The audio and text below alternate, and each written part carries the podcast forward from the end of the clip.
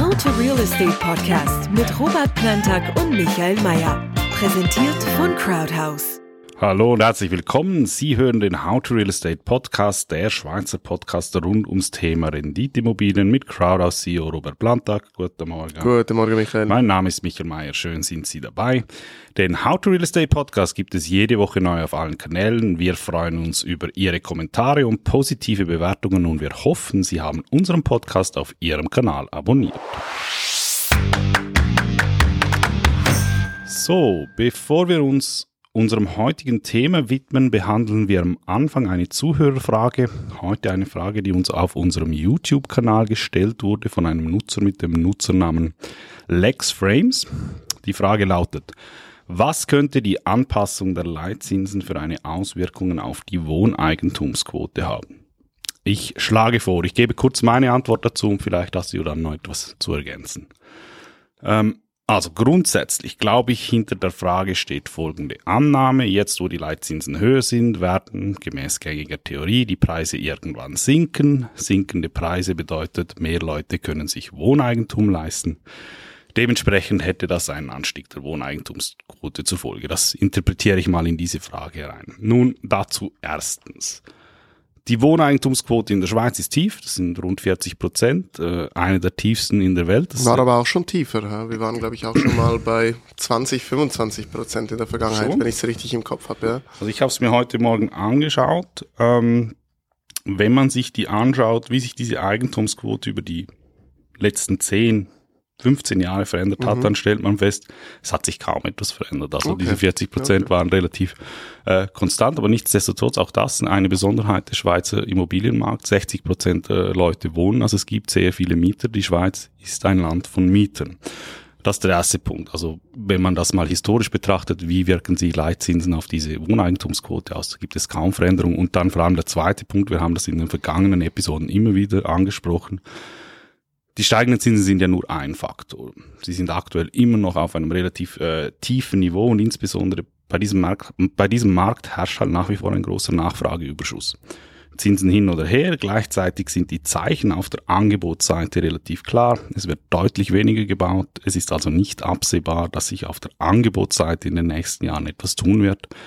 Dementsprechend sehe ich es als fast ausgeschlossen, dass wir jetzt in den nächsten Jahren eine massive Verschiebung beobachten werden hin zu einer größeren Eigentumsquote. Also meine Antwort wäre deshalb kurz und einfach, ich glaube nicht, dass diese Leitzinserhöhung einen Einfluss auf die Eigentumsquote in der Schweiz haben wird.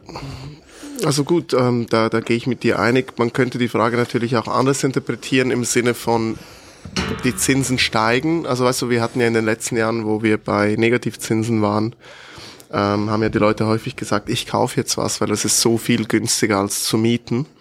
Und man könnte also auch interpretieren, dass man sagt, okay, ähm, es ist jetzt nicht mehr so viel günstiger als mieten, weil die Zinsen gestiegen sind, ob dann vielleicht die Eigentumsquote wieder sinkt oder eher stagniert oder quasi seitwärts geht. Ähm, aber ich glaube, die Antwort ist die gleiche, dass, dass, da, dass das ungefähr gleich bleibt, auch da. Oder man, man muss halt schauen, die Effekte, die wir die letzten paar Mal besprochen haben, ähm, namentlich, dass ähm, dass wenig gebaut wird, also eigentlich auch viel weniger als jetzt in den, in den Jahren zuvor. Ich meine, wenn du ja Wohneigentum kaufen möchtest, ähm, bist du jetzt hauptsächlich angewiesen auf, auf Neubau. Ja? Weil in der Regel, ich sage jetzt mal, weißt du, Altbau, das zu mieten, das geht ja gut, auch wenn man saniert, aber ich sehe es jetzt relativ selten, ähm, dass das alte Mehrfamilienhäuser, die jetzt 30 Jahre lang Mietwohnungen waren, dass man die saniert und dann zu Eigentumswohnungen macht, gibt schon ab und zu, aber ich glaube eher selten, weil sag ich mal, dann auch die Grundrisse und die gesamte Infrastruktur halt einfach nicht Eigentumsstandard entspricht. Das heißt grundsätzlich für mehr Angebot äh, äh von, von Stockwerkeigentum, um, um, um selbst zu bewohnen, brauchst du eigentlich mehr Neubau und, und da sind wir eigentlich rückläufig. Ja, da wird weniger gebaut und eben, wenn man jetzt das nur schon rechnet, wenn nur schon die Nachfrage konstant bleibt, aber das Angebot rückläufig ist, ähm, glaube ich eben nicht, dass sich das da irgendwie auswirkt. Auf der anderen Seite, ich habe jetzt ähm, ich glaube von meinem guten Freund Esconamillo, der ich hier immer wieder mal äh, zitiere, ähm, dieses Mal was Interessantes gelesen, kann man so sagen, äh, oder mitbekommen. Ähm, ich glaube, es war von ihm. Ähm, der hat gesagt, dass man sieht eine Verschiebung, weil das Wohnen in den Städten so teuer ist mittlerweile. Und der hat, glaube ich, da Preise aufgezeigt, äh, was so eine durchschnittliche Wohnung in Zürich, Basel, Genf und so weiter kostet. Und das sind ja gewaltige Zahlen, die da aufgeworfen werden. Also da redet man in Zürich von, von äh, bei Stockwerkeigentum schnell mal von zwei Millionen plus. Und er hat gesagt, was er feststellt, ist eine Bewegung hin, quasi äh, äh, eine sogenannte Flucht aufs Land, ja, ähm, weil ich sage jetzt mal, da kriegst du halt die Wohnung, die in Zürich 2,5 Millionen kostet, halt vielleicht noch für 1,5 Millionen. Und das, äh, das könnte vielleicht ein Trend sein, den man mehr sieht, dass quasi mehr Leute, die, die selbstbewohntes äh, Wohneigentum erwerben, vielleicht vermehrt dann auch aufs Land ziehen, äh, wo sich dann auch vielleicht eher mal wieder Angebot auch findet. Ja? Das ist so meine Einschätzung. Okay. Herzlichen Dank für die Frage und hier noch der Hinweis, falls auch Sie eine Frage haben, wir beantworten sie gerne. Stellen Sie uns die Frage per Mail, per WhatsApp oder einfach als Kommentar auf unseren Social Media Kanälen. Alle Möglichkeiten haben wir in den Show Notes hinterlegt. Gut, nun zum heutigen Thema. Wir gehen wieder ein wenig back to the roots. Äh, wir haben in den letzten Wochen aus gegebenen Anlass sehr häufig über Marktthemen gesprochen, über China, steigende Zinsen, sinkende Leerstände etc. Heute schieben wir quasi die Hemdsärmel wieder ein wenig zurück, denn es geht heute wieder um klassisches Handwerk zum Thema Verkauf und Verkauf, äh, Kauf und Verkauf von Renditeimmobilien. Wir reden heute über Bauprojekte, also Immobilien, die sich aktuell gerade im Bau befinden und was sowohl Käufer wie auch Verkäufer bei einer solchen Situation beachten müssen. Robert, meine erste Frage, dass man auch Renditeimmobilien bereits während dem Bau kauft, das ist keine Seltenheit. Das kommt durchaus vor. Absolut, ja. Gut. Ähm, gehen wir ganz konkret vom Beispiel Crowdhouse vor. Ähm, was ist jetzt genau der Unterschied, wenn, wenn wir ein fertiges Bestandesobjekt erwerben möchten oder eine Liegenschaft, die sich im Bau befindet? Ja, der Hauptunterschied, also der, der Hauptunterschied ist natürlich der Preis. Ähm, eben weil ich vorher, wie, wie erwähnt, gesagt habe, weil das Angebot so knapp ist an, an Bestandesliegenschaften sowieso, aber auch an Neubauten. Aber die, die dann halt Bestandesliegenschaften haben, die haben dann halt, äh, ich sage jetzt mal, preislich noch eine andere Vorstellung. Die, die wissen halt, ich habe die Liegenschaft steht, die ist voll vermietet, da habe ich viel mehr Nachfrage danach.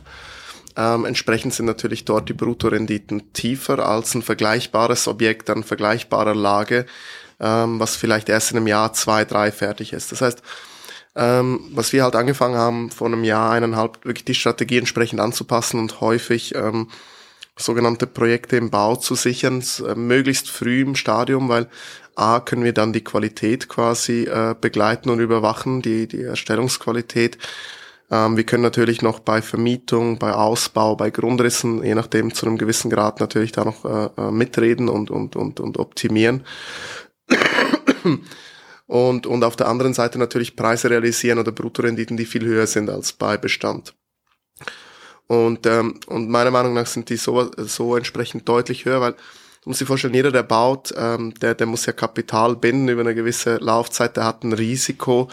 Und das Risiko wird halt reduziert, wenn du schon Abnehmer möglichst früh im Prozess hast, natürlich auch für, für deinen Baukredit und so weiter, wenn du der Bank zeigen kannst, hey, guck, ich habe da schon Abnehmer und, und der Preis ist fixiert, da werden die Konditionen von der Baufinanzierung besser, du hast weniger Druck, ähm, du kriegst wieder Liquidität frei, um neue Objekte zu akquirieren und zu entwickeln und entsprechend bist du dann auch bereit, ähm, gewisse Preisvorteile im Verkauf weiterzugeben. Das heißt, ich sage jetzt mal, wenn wir eine Bestandsliegenschaft kaufen, einfach, ich sage jetzt einfach vergleichbare Lage, die steht, die ist vermietet, dann bist du vielleicht bei einer Bruttorendite von 3,75, äh, 3,8 Prozent und wenn du das vergleichbare Objekt als Projekt kaufst, bist du vielleicht bei 4, 4,1, 4,2. Und das ist meiner Meinung nach doch noch ein deutlicher Preisunterschied, wo es sich lohnt, dann halt auch mal vielleicht ein Jahr, zwei auf Verzinsung zu verzichten, weil ähm, du musst ja quasi das Kapital musst du ja bereits schon bereitstellen und halt äh, äh, es wird dann halt äh, auf ein Sperrkonto eingezahlt, damit dann ein äh, entsprechendes Zahlungsversprechen, ein unwiderrufliches dem äh, Bauherr ausgestellt wird, aber ausgezahlt wird ja quasi erst bei Übernahme aber während der Zeit wird halt dein Kapital halt nicht verzinst. Das heißt, du hast halt ähm, quasi auf der negativen Seite hast du eins, eins bis zwei Jahre keine Ausschüttung. Dafür hast du theoretisch schon einen Buchgewinn gemacht ab dem Tag, wo du antrittst, weil dann hast du ja auch eine Bestandesliegenschaft, die du entsprechend teurer verkaufen könntest. Und sobald dein Investment dann beginnt, hast du natürlich auch eine höhere Ausschüttung, weil die Bruttorendite höher ist. Und deshalb ist das doch noch was, ähm, was ich sehr gut finde. Ich finde es generell gut, äh, antizyklisch und ein bisschen gegen den Strom auch äh, äh, zu agieren, weil es gibt doch Leute, die scheuen sich davor, die sagen, oh, da muss ich zwei Jahre warten und das mit Aufwand verbunden. Und in diesem Fall von Crowders übernehmen wir ja den Aufwand. Das heißt, der Investor hat da damit gar nichts zu tun. Wir kümmern, uns um alles. Also der Punkt entfällt. Aber da hast du halt weniger Nachfrage als bei Bestand. Und das finde ich immer gut, wenn du da reingehst, wo, wo nicht der größte Hype ist, wo sich alle drum reißen, da kriegst du noch gute Preise. Und bekanntlich äh, die Rendite machst du beim Kauf und nicht beim Verkauf. Das heißt, wenn du schon gut einkaufst, ist es eigentlich wie schon klar, dass du bei, bei einem etwaigen Verkauf wieder eine gute Rendite machst. Und deshalb finde ich das eine sehr, sehr gute, sehr gute Ausgangslage. Auch speziell jetzt im, im heutigen, in, im heutigen Umfeld, weißt du. Die Preise, da haben wir, äh, das haben wir mehrfach diskutiert, keinerlei Rückgang oder Korrekturen festgestellt. Aber man sieht schon, dass ähm, vielleicht generell die Leute auf dem Markt einfach ein bisschen zurückhaltender sind, als sie das vielleicht noch im ersten Quartal waren. Mit zurückhaltender meine ich halt, ähm, sie schauen sich vielleicht nochmal genauer an. Und ich glaube, davon kann man profitieren, insbesondere bei, ähm, beim Kauf von solchen Bauprojekten, weil man da einfach sagen kann, guck, es ist eine gewisse Unsicherheit da, wie es die nächsten ein, zwei Jahre weitergeht. Und wenn man da entsprechend jetzt antizyklisch reingeht, kann man noch bessere Preise jetzt realisieren. Das ist genau das, was wir machen. Wir gehen halt rein und sagen, guck, ähm, dein Projekt ist erst in zwei Jahren fertig, aktuell ist eine Unsicherheit da, man weiß es nicht. Ähm, das ist der Preis, den wir bereit sind für in zwei Jahren abzusichern und der ist dann wirklich nochmal deutlich besser, als wenn du heute Bestand kaufst. Und das geben wir halt dann an unsere Kunden weiter und die profitieren davon, müssen einfach entsprechend Mut fassen, halt auch mal was zu machen, was nicht so, so gängig ist, wie jetzt halt eine Liegenschaft, die schon da und vermietet ist und sich auch die Rechnung machen und eigentlich wirklich durchrechnen, was wir auch gemacht haben. Es lohnt sich vielleicht ein Jahr, zwei keine Ausschüttung zu haben und dafür dann deutlich besser eingekauft zu haben. Ich weiß, dass Carlos ähm, äh, vor kurzem oder vor einiger Zeit ähm, ein solches Projekt bereits finanziert hat, also das sich aktuell immer noch äh, im Bau befindet, äh, im Miteigentum.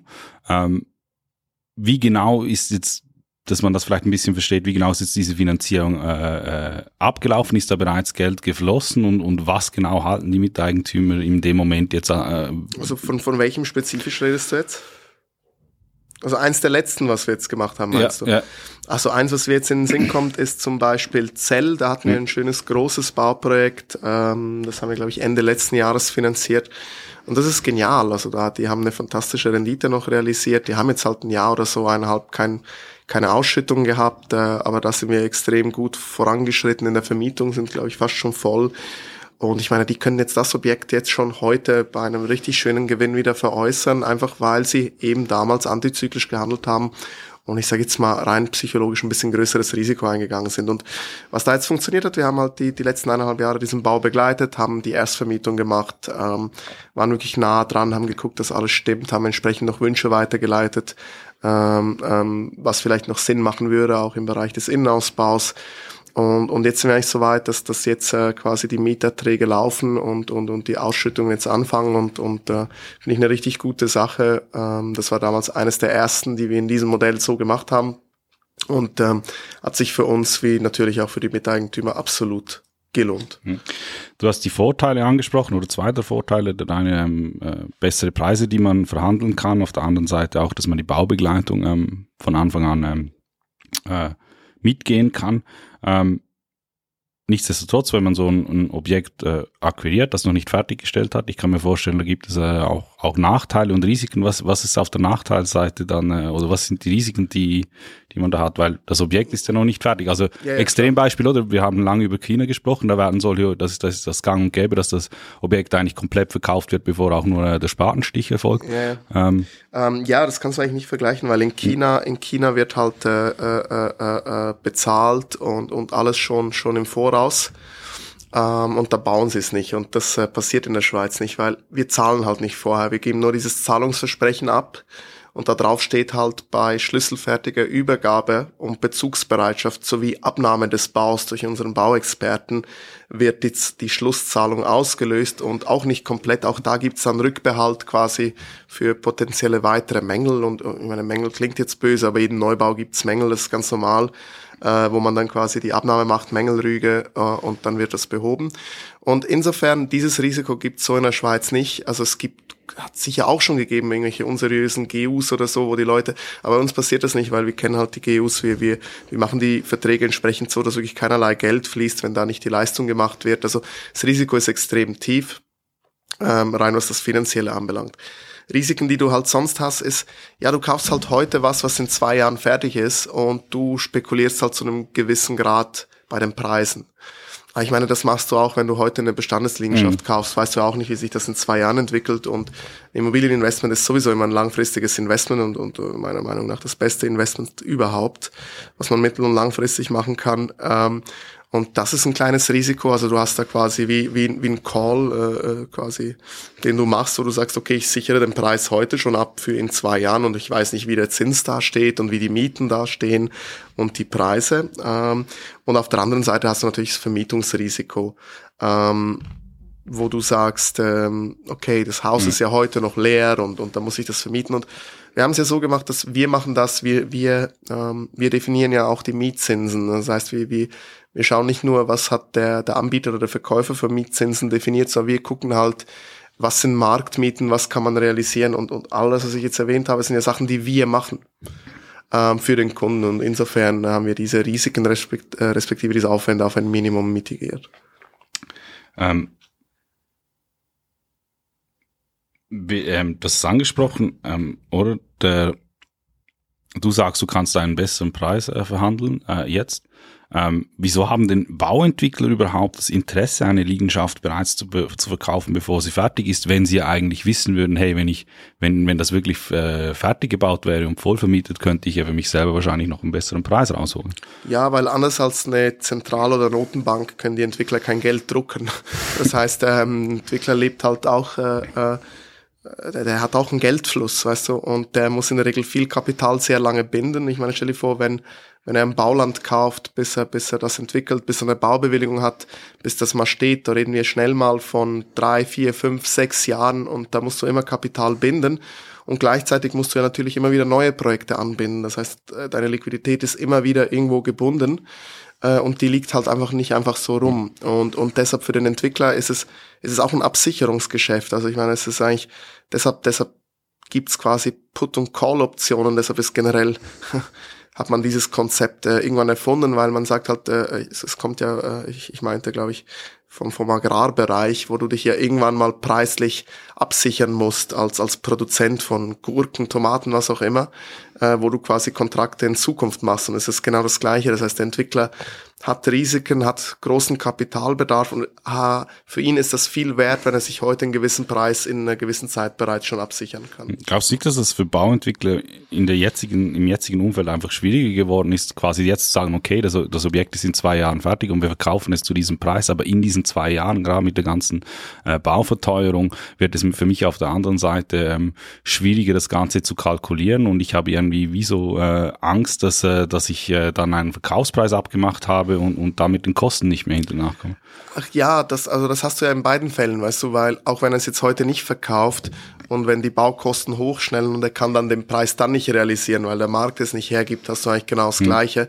So hat er einfach noch ein bisschen mehr kalkulatorische Sicherheit, wo es dann ist und kann entsprechend planen. Also wenn ich dich richtig verstanden habe, für Bauentwickler sicherlich wichtig, ähm, ähm, die finanziellen Mittel wieder freizukriegen auf der einen Seite, auf der anderen Seite ist, auf der einen Seite ist es einfach auch ein gutes Gefühl, ähm, ein Objekt zu bauen ist so oder so schon äh, äh, ein, ein Spießrutenlaufen, wenn man da eigentlich schon mit einem sicheren Gefühl in der Tasche weiß, ähm, okay, wenigstens der Verkauf dieses Objektes ist vollumfänglich abgeschlossen. Ich muss, ich bin dann vielleicht auch nicht gezwungen, äh, ein Objekt mit zehn Einheiten, äh, zehnmal äh, Eigentumswohnungen zu verkaufen. Korrekt. Genau. Korrekt. Ähm, allerletzte Frage ähm, aus Sicht eines solchen Bauentwicklers. Ich äh, höre mir das jetzt an und denke mir doch, eigentlich, eigentlich wäre ich auch interessiert, äh, mein Projekt möglichst frühzeitig eigentlich zu verkaufen. Ähm, was müssen solche Bauentwickler ähm, beim Verkauf beachten, ähm, wenn sie so ein Objekt anbieten, äh, damit auch wirklich eine Transaktion so realistisch oder so wahrscheinlich wie möglich wird? Ähm, ja, Entschuldigung. Ähm, es dreht sich eigentlich immer ein bisschen um die gleichen Sachen. Ähm, wir arbeiten ja gerne immer wieder mit, ich sage jetzt mal, mit, mit, mit uns bekannten Entwicklern zusammen, weil einerseits verlangen wir ein gewisses Professionalitätslevel. Es gibt kleine Entwickler, da, da können wir nicht zusammenarbeiten. Du, die haben keine Dokumentation, die bauen hauptsächlich für sich selber. Wenn du fragst, hast du einen Baubeschrieb und Grundrisse, sage ich, ja, habe ich nicht. Ich baue das für mich.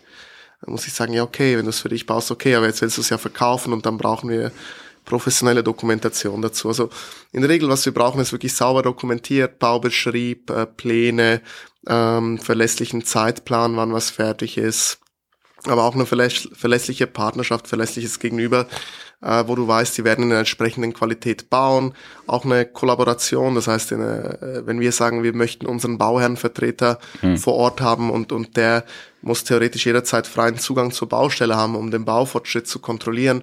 Und wenn dir da jemand sagt, nee, komm nicht in Frage, dann weißt du schon, okay, da stimmt was nicht. Aber wenn die Leute halt offen sind zu kollaborieren und sagen, ja, natürlich, hab nichts zu verstecken, könnt, könnt euren Experten jederzeit vorbeischicken, dann weißt du ja, okay, das geht in die richtige Richtung. Also das sind so die Grundvoraussetzungen und dann natürlich realistische Preise. Also weißt du, teilweise hast du Leute, die haben irgendwelche Preisvorstellungen, die haben das Gefühl, ähm, ich weiß auch nicht, sie haben ihre Liegenschaften vergoldet. Also das macht weder von, von äh, äh, Baukosten, ähm, Schätzung noch, noch Landpreis, noch Quadratmeterpreis Sinn. Ähm, und da muss man einfach auch eine realistische Vorstellung haben, realistisch auch das Risiko von uns als Investor einschätzen und sagen, gut, auch die verpflichten sich für was in zwei Jahren im Voraus. Das ist eine Risikoprämie, ich muss mit dem Preis entgegenkommen. Also im Grundsatz geht es eigentlich einfach darum, kurz zusammengefasst, professionell abwickeln und auftreten. Und dann wahrscheinlich auch bei den Mieterspiegeln einfach äh, sich bewusst sein, oder wenn man eine Bestandesliegenschaft verkauft und die ist voll vermietet, dann hat man eigentlich den Proof of Concept, dass diese, dass, dass diese, die Mieten dass, gehen, dass die ja. Mieten gehen. Und wenn man dann einfach sieht, okay, da hat einen Mieterspiegel, wo die, wo die Mieten, keine Ahnung, im 95% Quantil sind, ähm, dann geht das auf Papier schön auf, aber in der Praxis dann Korrekt. nicht. Gut. Ähm, du hast angesprochen, ähm, bei solchen Projekten geht äh, unser Bauherrenvertreter äh, dann auch wirklich vor Ort. Das ist Olivier. Da noch der Hinweis, ich habe mit Olivier äh, vor kurzem auch einen Podcast aufgenommen, der wird vielleicht in den nächsten Wochen, äh, wenn wir zwei äh, äh, mal äh, nicht Zeit haben, äh, nachgeliefert, habe es sehr interessant gefunden. Er hat auch darüber gesprochen, ähm, wie das Verhältnis ist, wenn er auf solche Baustellen kommt, wie das, wie das angenommen wird. Und er, hat selber gesagt, ähm, er findet bei Crowdhouse, ähm, hat er eigentlich sehr, sehr extrem gute positive ähm, Rückmeldungen äh, dazu bekommen, dass die Leute das auch wirklich schätzen, dass ähm, der ganze Ablauf eben so professionell ist. Ähm, falls Sie äh, Entwickler sind und das hören ähm, und sich äh, grundsätzlich äh, für das Thema interessieren und äh, sich vielleicht auch überlegen, hey, ähm, was könnte ich mit meinem Bauprojekt machen? Wir sind da offen, äh, sämtliche Projekte gerne anzuschauen. Ähm, Sie können uns unsere äh, Akquisitionsabteilung ganz einfach erreichen. Alle Kontaktdaten finden Sie auch in den Show Notes. Ich bedanke mich fürs Zuhören. Danke für deine Zeit, Robert. Bis zum nächsten Mal. Dir, den How to Real Estate Podcast gibt es jetzt jede Woche neu auf allen Podcast-Kanälen und als Webshow auf YouTube. Folgen Sie uns unter www.crowdhouse.ch/youtube oder dem Kanal Ihrer Wahl.